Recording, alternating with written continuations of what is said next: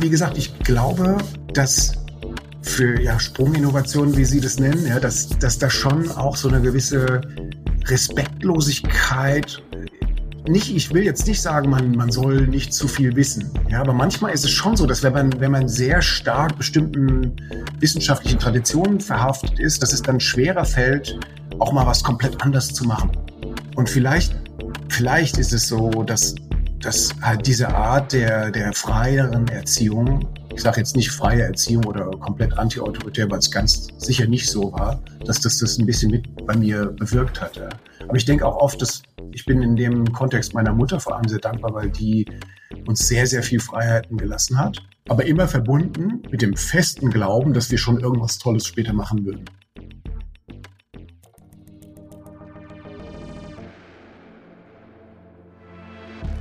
Danke für euer Interesse. Herzlich willkommen zu Sprint, dem Podcast der Bundesagentur für Sprunginnovationen, in dem wir Gespräche führen mit Menschen, die Neues neu denken. Mein Name ist Thomas Ramge und ich freue mich sehr auf unseren heutigen Gast, Professor Dr. Benjamin List. Er ist Direktor des Max-Planck-Instituts für Kohleforschung in Mülheim an der Ruhr, ein vielfach ausgezeichneter Chemiker, Duisburg-Preis, Leibniz-Preis, Otto-Bayer-Preis, Mitglied der Leopoldina und so viele Preise, die bekommt man natürlich nicht umsonst, sondern in seinem Fall für seine Suche nach der perfekten chemischen Reaktion. Was das genau ist, das klären wir natürlich im Laufe des Gesprächs. Herzlich willkommen. Danke, dass Sie sich die Zeit nehmen, Herr List.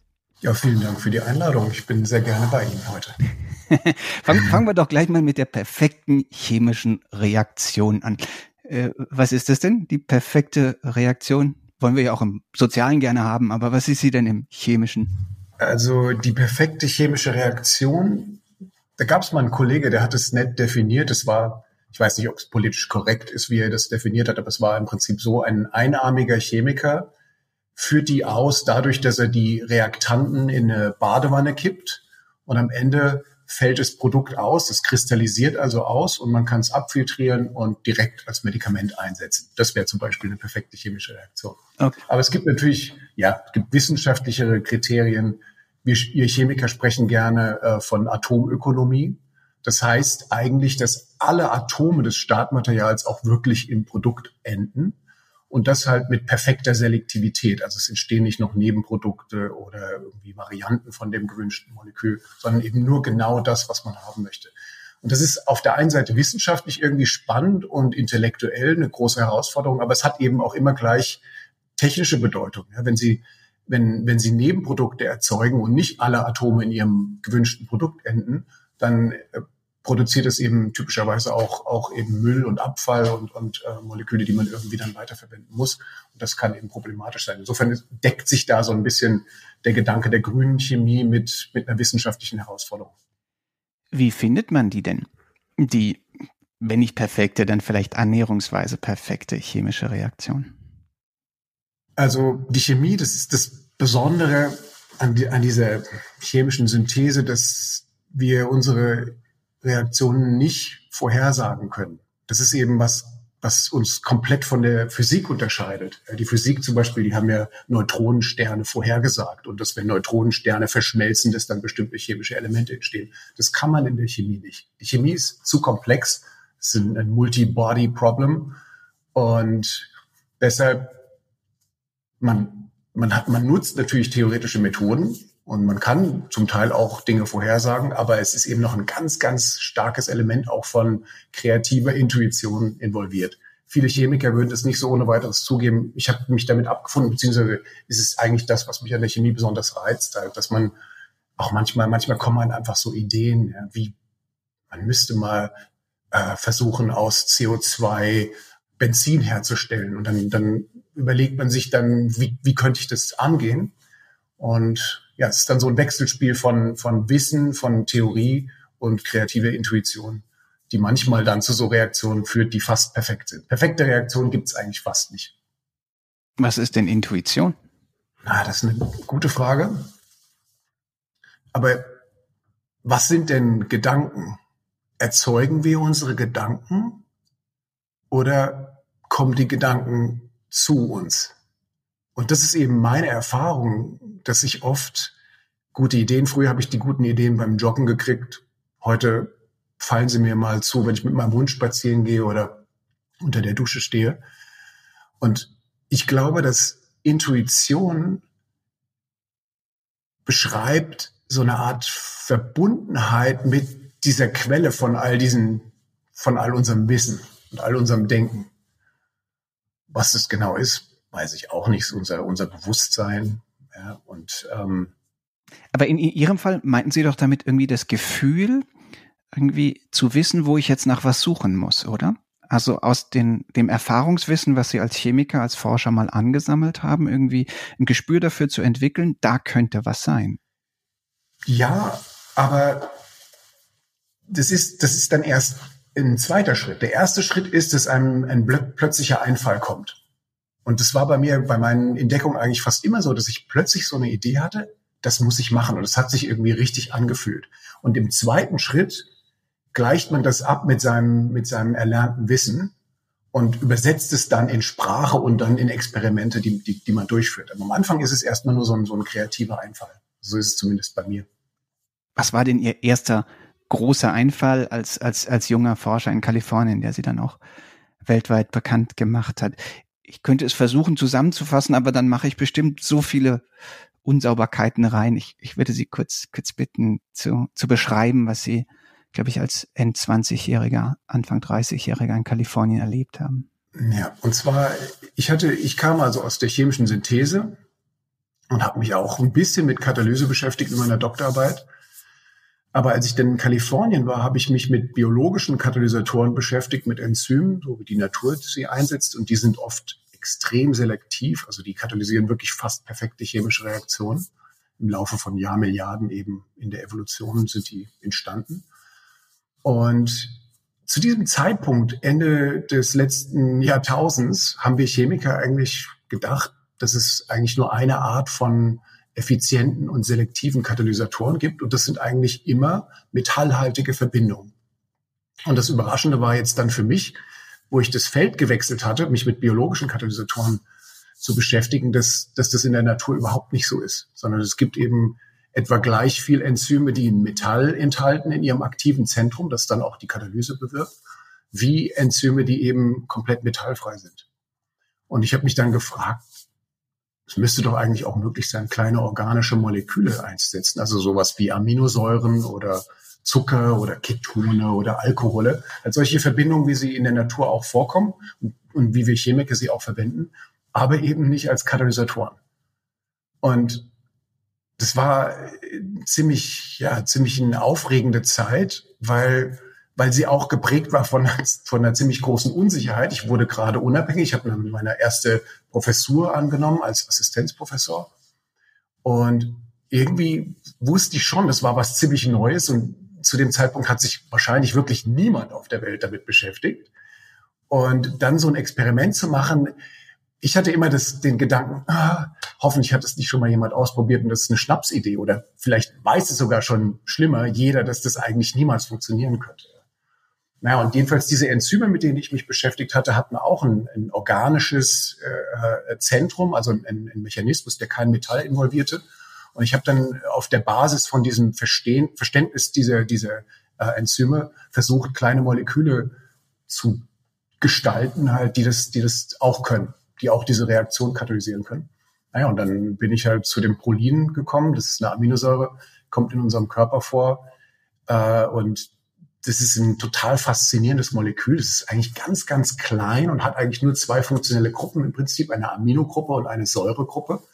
Und das war dann ausreichend, um eine Reaktion zu katalysieren, die damals halt hoch umkämpft war. Und viele Gruppen auf der Welt haben daran gearbeitet und versucht, diese Reaktion äh, selektiv zu katalysieren. Und auf einmal war der einfachste denkbare Katalysator war der beste. Und, und es war ein komplett neuartiges Wirkprinzip in der, in der äh, Chemik, chemischen Katalyse. Also wie gesagt, die Natur kannte das Prinzip schon, nur wir haben irgendwie nicht verstanden, dass wir das mit unseren organischen Molekülen auch tun können. Worin bestand denn der Durchbruch in der Anwendung? Also was wurde mit diesem, mit diesem neuen, mit dieser neuen Katalyse, Katalyse als Beschleunigung von chemischen Reaktionen. Mhm. Was wurde möglich? Also das Diese chemische Reaktion heißt Aldolreaktion und dabei können eben solche Kohlenstoff-Kohlenstoffbindungen aufgebaut werden und das braucht man eigentlich bei unzähligen Transformationen, bei der Herstellung von Medikamenten, von Farbstoffen, von Polymeren, im Prinzip von allem, was Chemiker so machen, auch, auch technisch. Und ähm, das Besondere war jetzt, dass das Prolin das eben mit hoher Selektivität machte, und zwar dieser Spiegelbildselektivität. Ich weiß nicht, ob Sie das wissen, aber es gibt in der, in der Chemie eben Moleküle, die verhalten sich so wie Bild und Spiegelbild. Und die sind physikalisch betrachtet eigentlich ja fast identisch, bis auf den Unterschied, dass sie eben Bild und Spiegelbild sind. Das ist nur so, dass Chemiker eigentlich das nicht gut konnten in den letzten 100 Jahren, das selektiv herzustellen. Und die Natur dagegen, aus Gründen, die bis heute kein Mensch wirklich versteht, ist da absolut zu fast 100 Prozent genau. Das heißt, unser Körper kann sehr genau unterscheiden, äh, Bild und Spiegelbild. Was hat wichtige Konsequenzen bei Medikamenten zum Beispiel, wenn man die als, als Mischung einsetzt oder die, das falsche Spiegelbild Isomer, dann können die äh, unangenehme Nebenwirkungen haben oder giftig sein. Äh, und diese, diese, das, dieser Katalysator, das Prolin, konnte das eben hochselektiv machen mit, mit bis dahin äh, unbekannten Selektivitäten. Das war schon, schon was Besonderes. Ja. Und das, das Grund, der grundlegende Gedanke jetzt auf einmal, dass man organische Moleküle äh, designen kann und auch mit einem mechanistischen Verstehen einsetzen kann, das war auch neu, diese zwei Aspekte. Wie in der Bundesagentur würden sagen, das war eine Sprunginnovation. Was sind denn Ihre Lieblings Sprunginnovationsanwendungen, die da aus diesem Paper, aus dieser äh, quasi Idee, die dann nachgewiesen wurde und dann viele tausende Male zitiert wurde, ähm, in, in diesen großen wissenschaftlichen Ruhm erbracht haben. Was sind aus Ihrer Sicht jetzt, knapp 20 Jahre später, die interessantesten Anwendungen? Also dazu sollte ich vielleicht vorwegschicken, dass was wir machen, das ist Grundlagenforschung und es geht nicht jetzt immer direkt darum, was zu machen, was der Menschheit von Nutzen ist. Ja, wir sind das ist akademische Grundlagenforschung. Aber in dem okay, Fall. Aber in diesem Fall ist es ja so. Ist es so, genau. Sehr Glücklicher Zufall. Ja, bisschen, ja. Und, und man hat es natürlich auch immer im Hinterkopf, wenn, im Hinterkopf, wenn man mit Katalysatoren arbeitet, dass es eben eine, eine Wissenschaft, aber auch eine Technologie ist. Und in, in meinem Fall war es so, dass diese Prolin-katalysierte Aldolreaktion äh, inzwischen eingesetzt wird, äh, technisch zur Herstellung von Medikamenten, antivirale Medikamente. Darunavir, das ist ein ein Medikament, das gegen HIV eingesetzt wird. Und das ist eigentlich ganz interessant. Das ist, glaube ich, auch nicht so dem, dem allgemeinen Hörer so bekannt. Wie ist eigentlich diese AIDS-Pandemie gebrochen worden? Das war nämlich keine Impfung, sondern in dem Fall werden halt kleine Moleküle als Medikamente eingesetzt. Die Patienten nehmen drei oder vier Medikamente typischerweise und sterben dann halt an Altersschwäche. Das finde ich eigentlich total faszinierend. Und, und das, diese Moleküle wurden von Chemikern designt und werden von Chemikern hergestellt. Aber es ist nicht so eine Heldengeschichte irgendwie. Aber ich finde es trotzdem, deshalb finde ich es ganz interessant, das auch mal, mal zu erwähnen, den Menschen klar zu machen, was, was die Chemie noch tut, außer die Umwelt zu verpesten vermeintlich und, und die Meere mit Plastikmüll zu kontaminieren und Glyphosat herzustellen. Das sind eben auch wirklich einfach, einfach tolle Sachen, die unser, unser Leben auf diesem Planeten überhaupt erst ermöglichen oder unser Überleben halt in dem Fall. Ja und auch die nächsten Sprünge zu ermöglichen. Wenn ich es richtig verstehe, bietet Ihr Verfahren oder Ihre Entdeckung ja auch die Grundlage, um Bioplastik äh, herzustellen oder zumindest eine ganze Reihe von Werkstoffen, die weniger schädlich sind, weniger Energie brauchen und so weiter. Genau, also Katalyse prinzipiell ist ja eine grüne Technologie, weil, weil sie ressourcenschonend ist. Also die Katalysatoren werden ja in den Prozessen nicht verbraucht. Das ist das Elegante. Die kann man also immer wieder verwenden. Die machen ihre, ihre, verrichten ihr Werk sozusagen unzählige Male. Man, man setzt eine kleine Prise ein und kann dann eine große Menge von irgendwas anderem herstellen. Also es ist inhärent umweltschonend, aber man kann die natürlich auch für, für die Herstellung von Bioplastik einsetzen, für biologisch abbaubare Polymere. Das ist gerade ein ziemlich heißes Thema natürlich. Aber es ist eben, die sind, sind sozusagen äh, Werkzeuge. Ja? Und man kann mit Werkzeugen alles Mögliche machen. Theoretisch könnte man auch Giftstoffe herstellen. Ja? Das ist also ich möchte das immer schön, schön auch objektiv darstellen. Das, das Katalyse ist wie viele andere Errungenschaften der Wissenschaften und der, der, der Technologie ja eine, eine Technik, die für alles Mögliche eingesetzt werden kann. Warum sind Sie denn Chemiker geworden? Ähm, ja, das war bei mir eigentlich ganz interessant. Ich kann es mir eigentlich auch nicht so richtig erklären, ja, aber als ich etwa elf war, hatte ich so eine, so eine philosophische Frage, dass ich irgendwie die Welt verstehen wollte. Aber ich war natürlich noch relativ äh, unwissend. Ja.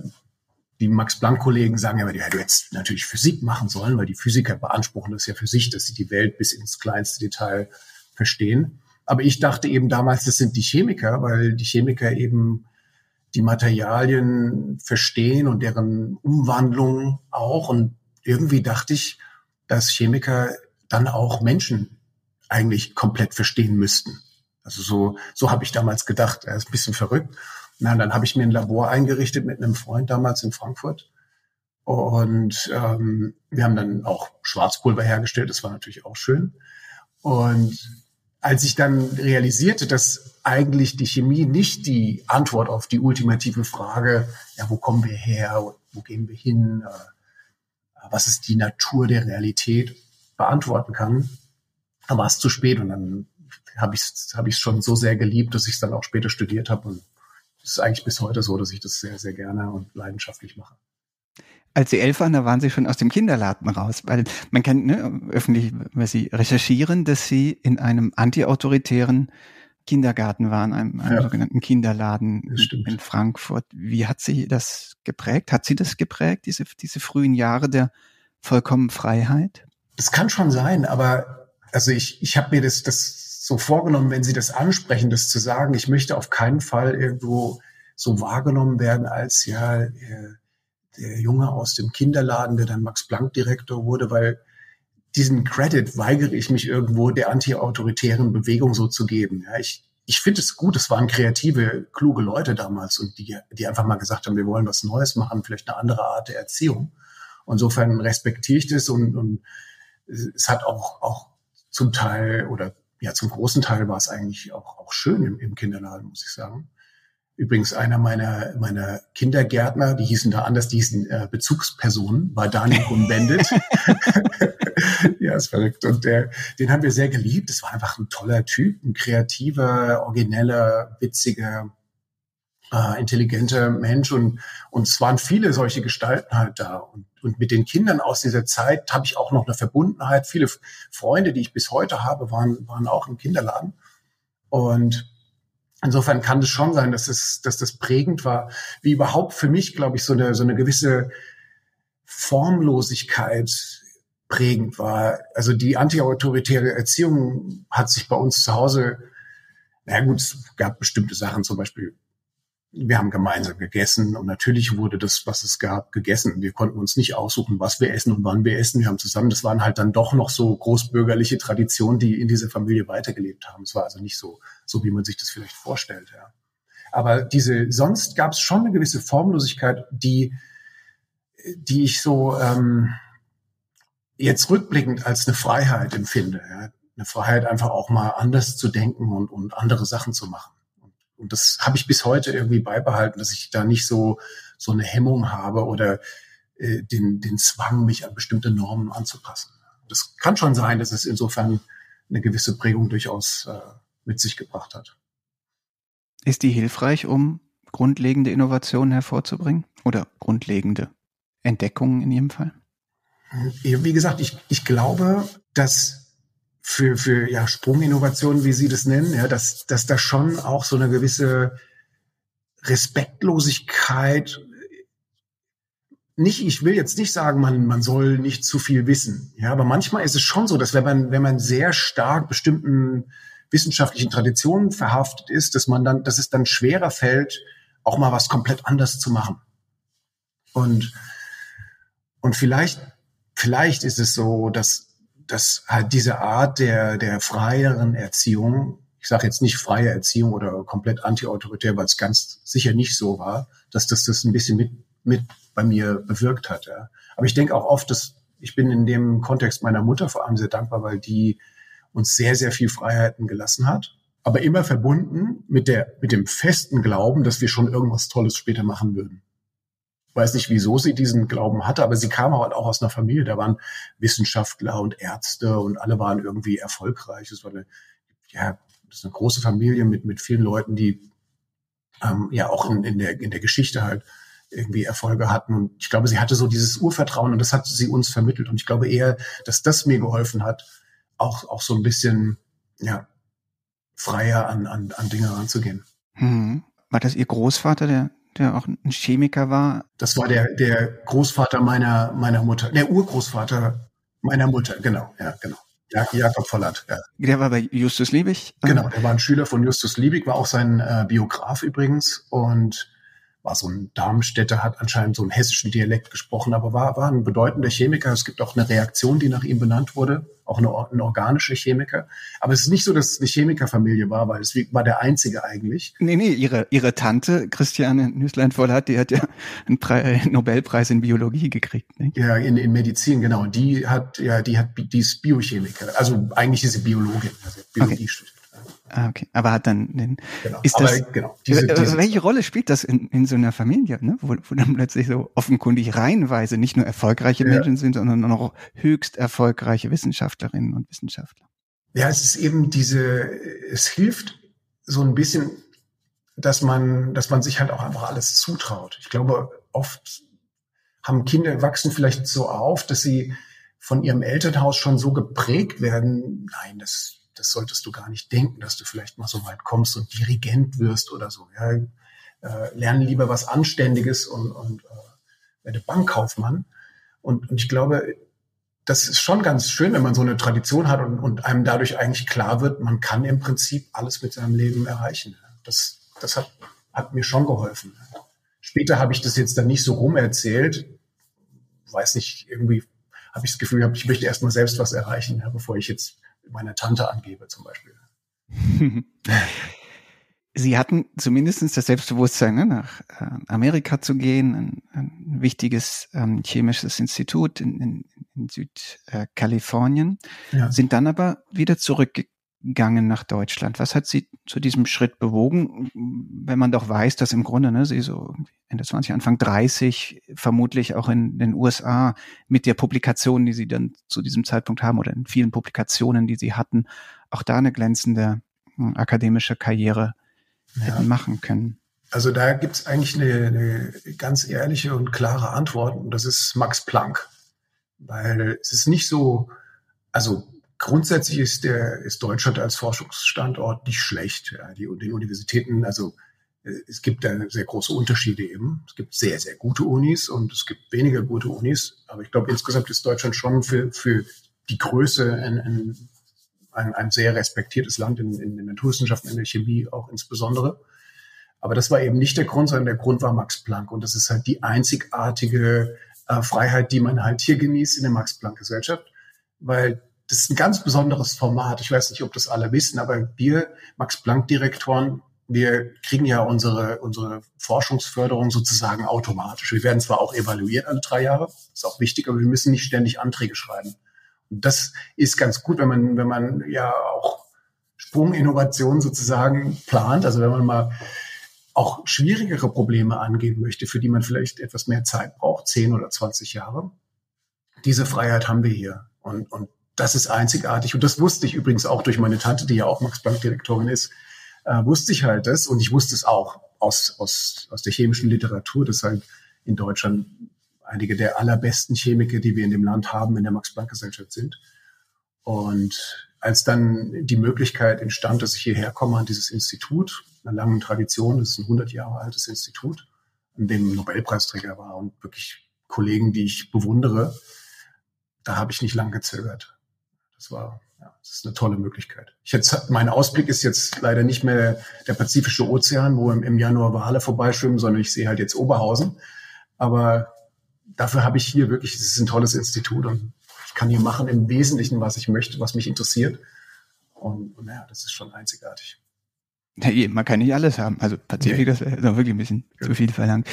als Sie, als Sie zurückgekommen sind von den USA, da haben Sie äh, kurz einen längeren Ur kurz also kurz einen längeren Urlaub gemacht in Asien, in Thailand und da mhm. ist es zu einem Ereignis gekommen, das glaube ich Sie persönlich auch stark ähm, durchgeschüttelt hat, wäre ja fast ein äh, zu äh, äh fast zynisches Bild, deswegen nehme ich das hier mit zurück. Ihre Familie Ihre Familie wurde von dem Tsunami damals ja. erfasst. Können Sie kurz beschreiben, was, was Ihnen und Ihrer Familie mit Ihren beiden kleinen Kindern damals passiert ist? Ja, also ich mach's knapp. Ja, wir waren damals an einem, in einem Hotel in Khao Lak in, in Thailand. Das Hotel war relativ nah am Strand. Und ähm, ja, wir, wir waren am, am, am Swimmingpool, saßen da gemütlich. Und da war mal entstand ein lautes Geräusch. Das wurde immer lauter. Und irgendwann habe ich dann so von meinem Buch aufgeschaut und habe so gedacht, oh je, ich glaube, das wird sich nicht in irgendwas harmloses auflösen. Das ist jetzt einfach zu laut. Und dann hörte man auch schon Menschen schreien und so weiter. Und Big Wave is coming. Ja, und in dem Moment, es geht dann so schnell, dass man also ich habe nicht mal den Gedanken Tsunami gehabt, ja, und, sondern wir haben dann einfach, meine Frau und ich haben beide jeweils ein Kind geschnappt. Die waren drei und fünf und konnten noch nicht schwimmen. Und ja, wenigen Sekunden später waren wir dann plötzlich im Wasser, im, im tiefen schwarzen Wasser. Und ja, das, ich habe meinen, meinen Jungen, den ich hielt, habe ich aus der Hand verloren, weil wir irgendwie, da waren halt natürlich Autos und Häuser, die dann im Wasser rumschwammen. Und es war eine ziemlich heftige Welle. Und ja, das ist, wir haben dann, also, wir haben uns dann äh, verloren, aber dann auch im Laufe des Tages halt wieder gefunden. Mein, mein älterer Sohn war recht schwer verletzt, aber ansonsten, wir hatten mehr oder weniger nur Schnittwunden und der Jüngste, der Dreijährige, war erstmal verloren und den haben wir dann erst ganz spät am Abend, ja, 100 Kilometer entfernt, in einem Krankenhaus zufällig wiedergefunden, was, was ziemlich ergreifend und, und schön war. Aber ähm, ja, das ist eben so eine Sache. Ich, ich glaube, da gab es viele, denen es viel schlimmer ergangen ist als uns. Äh, und für uns war das eigentlich dann am Ende eher eine, eine positive Erfahrung. Also wir als Familie, wir haben es geschafft, das alles das zu überleben. Wir waren eigentlich unglaublich dankbar und, und glücklich. Und was ich vor allem halt daraus mitgenommen habe, war, als ich dann irgendwie wieder, ja, ich wurde dann ausgeflogen mit der Bundeswehr und war im Krankenhaus hier. Und als es dann allen langsam wieder gut ging, dieses Gefühl zu wissen, worauf es wirklich ankommt im Leben. Und dass es eben nicht so wichtig ist, ob der Kollege A mich jetzt zitiert hat in seiner Arbeit oder welche Preise ich bekomme, sondern ja, es ist eigentlich einfach, dass man gesund ist und dass, dass die Familie da ist und, und dass es allen gut geht. Das ist eigentlich so, so, so viel wichtiger. Und in diesem Moment weiß man das wirklich. Man sagt es nicht so auf, wie ich es jetzt tue vielleicht, weil nach einer gewissen Zeit, nach anderthalb Jahren, war es dann doch wieder wichtig, ob ich zitiert werde und so weiter. Also das kommt dann schon zurück, aber ich habe es irgendwo erhalten, dieses Gefühl oder dieses Wissen. Ja, dass das, was wir hier tun, unsere Arbeit und die Anerkennung und so weiter, dass das nicht das äh, Entscheidende ist. Hat das denn die Art und Weise verändert, wie Sie selbst Forschung betreiben oder wie Sie Ihr Institut führen? Ja, das hat eben durchaus die Art und Weise ähm, verändert, wie ich, wie ich forsche und wie ich Übrigens, ich bin nicht der Direktor des Instituts, sondern ich bin einer der Direktoren. Wir sind hier fünf Direktoren und wir wechseln uns ab mit der Geschäftsführung. Insofern, wir sind sozusagen ein Team. Ähm, aber ich habe eine, eine, große Abteilung und, und wie gesagt, bei mir ist irgendwo dieses das Spielerische ist äh, wird groß geschrieben und wir sind nicht so verkniffen und verbissen in der Art, wie wir, wie wir Forschung betreiben. Es hat so eine gewisse Leichtigkeit. Und, und das kommt vielleicht auch ein bisschen aus, aus dieser Zeit halt, weil, weil ich weiß, es geht zum Glück bei uns nicht um Leben und Tod. Wir sind keine Ärzte in, in den Intensivstationen oder, oder Gehirnchirurgen. Wenn mal was schief geht, äh, geht davon die Welt nicht unter. Ja. Das, das ist das Schöne auch generell an, an der chemischen Synthese und der Katalyse. Das, das ist halt so ein bisschen was Spielerisches auch hat. Das genieße ich sehr. Hört sich so an, als ob das fast die Voraussetzung dafür ist, dass man irgendwie erfolgreich forscht, oder? Vielleicht. Äh, es gibt Kollegen, die sind ernsthafter und sind trotzdem sehr erfolgreich. Also ich möchte nicht sagen, das ist der Schlüssel zum Erfolg, aber uns hilft es zumindest.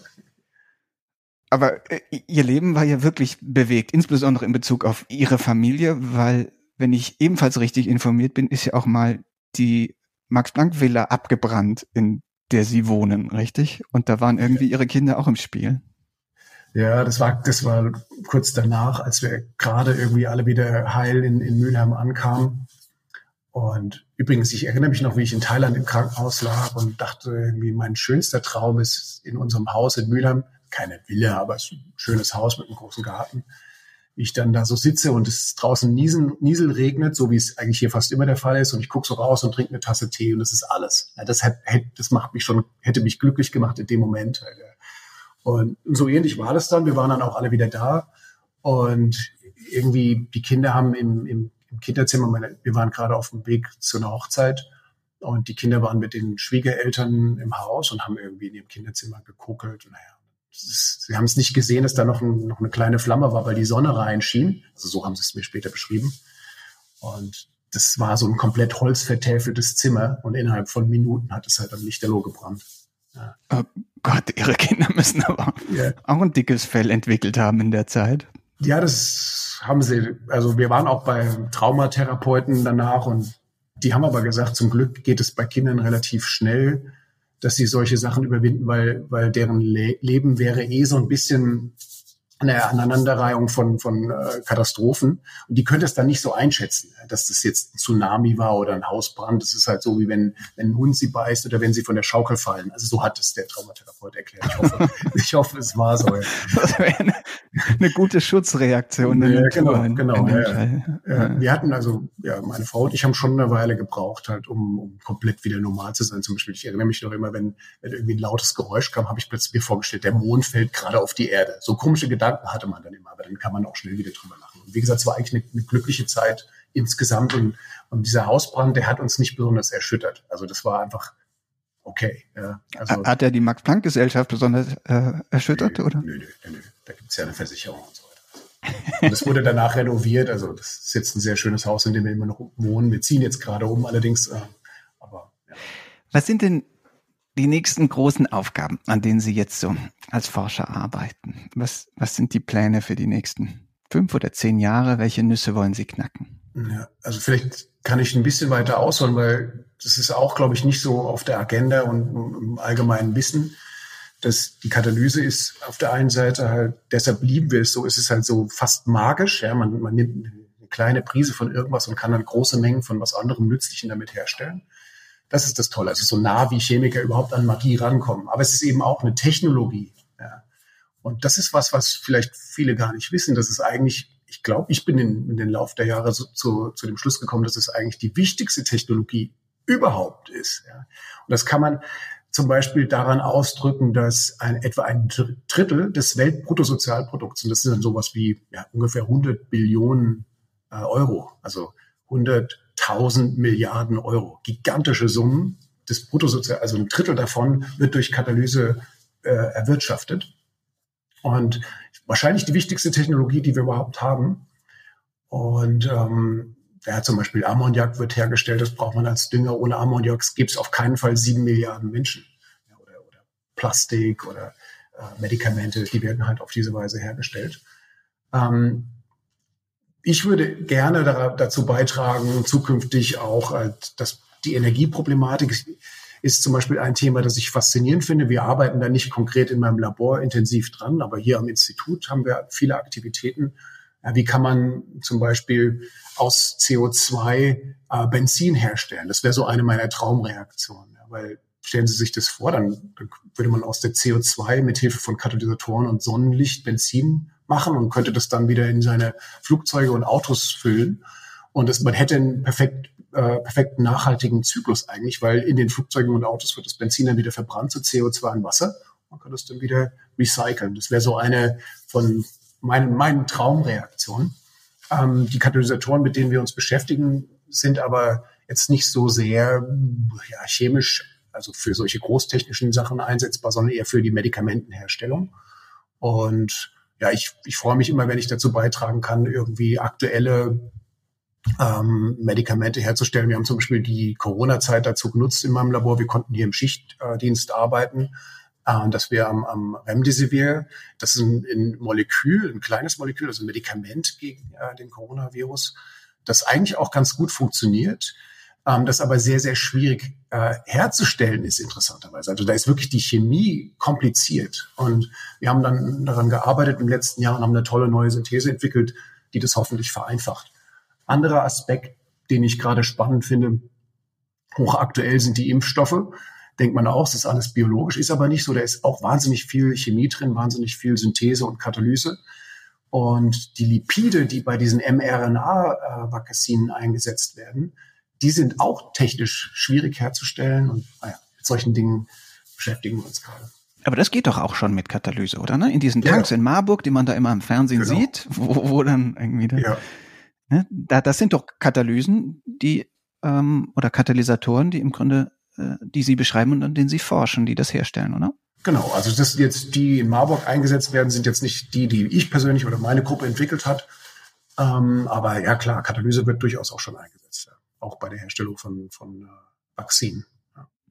Sie haben vorhin interessanterweise betont, dass das Faszinierende an der Chemie ist, dass man es eigentlich nicht vorher berechnen kann. Ja. Also Vorhersagen sowieso nicht, aber genau. dass im Grunde ne, die Möglichkeit des Berechnens von dem, was passiert in Reaktionen äh, auf Molekülebene wa wahnsinnig schwierig ist. Aber ändert sich das nicht gerade mit Chemieinformatik?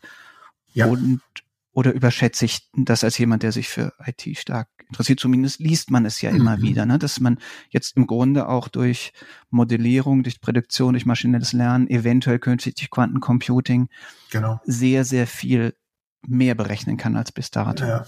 Ja, Sie fragen ein bisschen, ein bisschen den Falschen, weil ich bin eigentlich ja präparativer Chemiker und so, aber und sollte eigentlich eine gewisse Skepsis halt gegenüber den Rechnern haben. Aber es ist eigentlich gar nicht so. Wir haben auch Leute hier bei mir, die das machen, halt gerade Machine Learning, Artificial Intelligence das ist schon echt faszinierend. Und ich habe noch so eine gewisse Skepsis. Ich warte halt immer auf den Tag, ja, wo Machine Learning und Artificial Intelligence oder überhaupt irgendeine rechnergestützte Chemie in der Lage ist, einen Katalysator vorherzusagen, der ein Problem löst. Ja, weil mein Ansatz hier ist, wir wollen eigentlich jetzt gerne, wir haben jetzt gezeigt, okay, Organokatalyse, das war das Prinzip halt hinter unseren Katalysatoren, das funktioniert, das lässt sich auch technisch einsetzen. Aber wir wollen halt jetzt gerne wirklich Probleme lösen. Also sind unsere Orientierung hat sich so ein bisschen verändert. Und manchmal ist es mir fast egal, mit welchen Methoden man die Probleme löst. Also, und deshalb, ich, also, ich, ich warte darauf halt, dass, dass Artificial Intelligence eine chemische Reaktion vorhersagt, die man vorher noch nicht beherrschte, oder ein Medikament oder ja, einen Katalysator. Aber meines Wissens ist es bisher noch nicht gelungen. Aber das heißt, wie gesagt, ich glaube überhaupt nicht, dass das äh, ein prinzipielles Problem ist. Zum Beispiel Schach das wissen Sie, das war früher halt, war das so, dass die, die Großmeister die besten Schachspieler hier waren. Inzwischen ist es halt ein Computer. Schon lange. Das ist schon faszinierend. Genau, schon lange. Ja, genau. Schon, schon ewig. Seit, seit, seit einiger Zeit auch das Go. Ja, da ist es auch so. Das ist noch komplizierter. Da ist jetzt auch der Computer besser. Und es gibt auch schon Programme, die eben Retrosynthese machen, also die tatsächlich versuchen, vorherzusagen, wie man am besten chemische Moleküle herstellen kann. Und ich behaupte immer noch, ich bin besser, aber ich, vielleicht bin ich auch langsam da konservativ oder werde altmodisch und irgendwann überholen die uns wirklich. Das kann schon sein. Also, aber die chemische Synthese, wie gesagt, das ist extrem komplex und vielfältig und, und ja, viel kom komplexer als Schach oder Go. Naja, ähm, wir behaupten, wir sind besser. Ne? Wir, wir Menschen leiden ja auch gelegentlich unter Overconfidence Bias. Ne? Ja, ist ja auch wirklich eine Kränkung, wenn dann plötzlich die ja, Maschinen ja. So, so viel besser sind als genau. wir. Das, und das wäre das wär wir das abgönnen? Kränkung. Ja. Die letzte Frage, die ich äh, allen unseren äh, Gästen stelle. Wenn wir jetzt mal 30 Jahre nach vorne blicken, welche Sprunginnovation würden Sie sich am allerstärksten wünschen für uns als Gesellschaft, ja. vielleicht auch für Indi Individuen? Ja, also ich, es gibt so ein paar Sachen, die, die mir so in den Sinn kommen, ein bisschen auch beeinflusst durch meine tollen Kollegen hier am Institut, die sich viel halt mit der Energieproblematik halt beschäftigen, weil ich, ich stelle mir so vor, wie wäre eine Welt, eine Menschheit, bei der Energie absolut irrelevant wäre, weil sie in unendlichen Mengen verfügbar wäre. Das finde ich eine total spannende Frage. Und da gibt es natürlich verschiedene Ansätze, die verfolgt werden.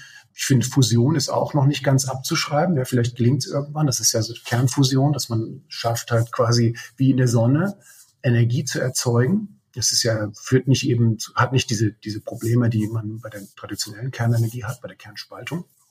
Das finde ich ganz spannend.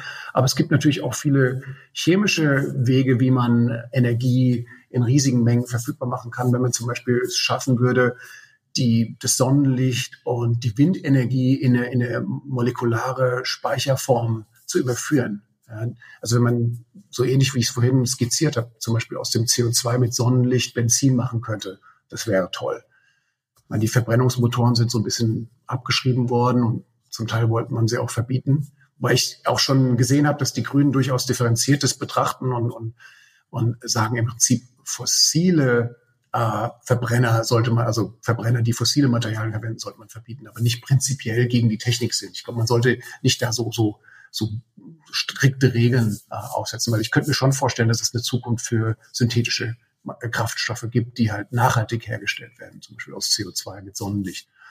Ein anderer Aspekt, wo ich mir eine, eine große Sprunginnovation erhoffe, ist eben von personalisierter Medizin. Das ist so ein bisschen das, was BioNTech auch macht mit dieser, mit der mRNA oder was die eigentlich vorhatten. Das sind ja eigentlich keine Impfstoffproduzenten. Aber die Idee, dass man, ähm, ja, jemand hat, hat einen Tumor, dass man davon eine kleine Probe nimmt und dann speziell für diesen Tumor Medikamente herstellt innerhalb von Tagen, das finde ich irgendwie faszinierend. Also so Sachen finde ich, finde ich, finde ich toll. Ja.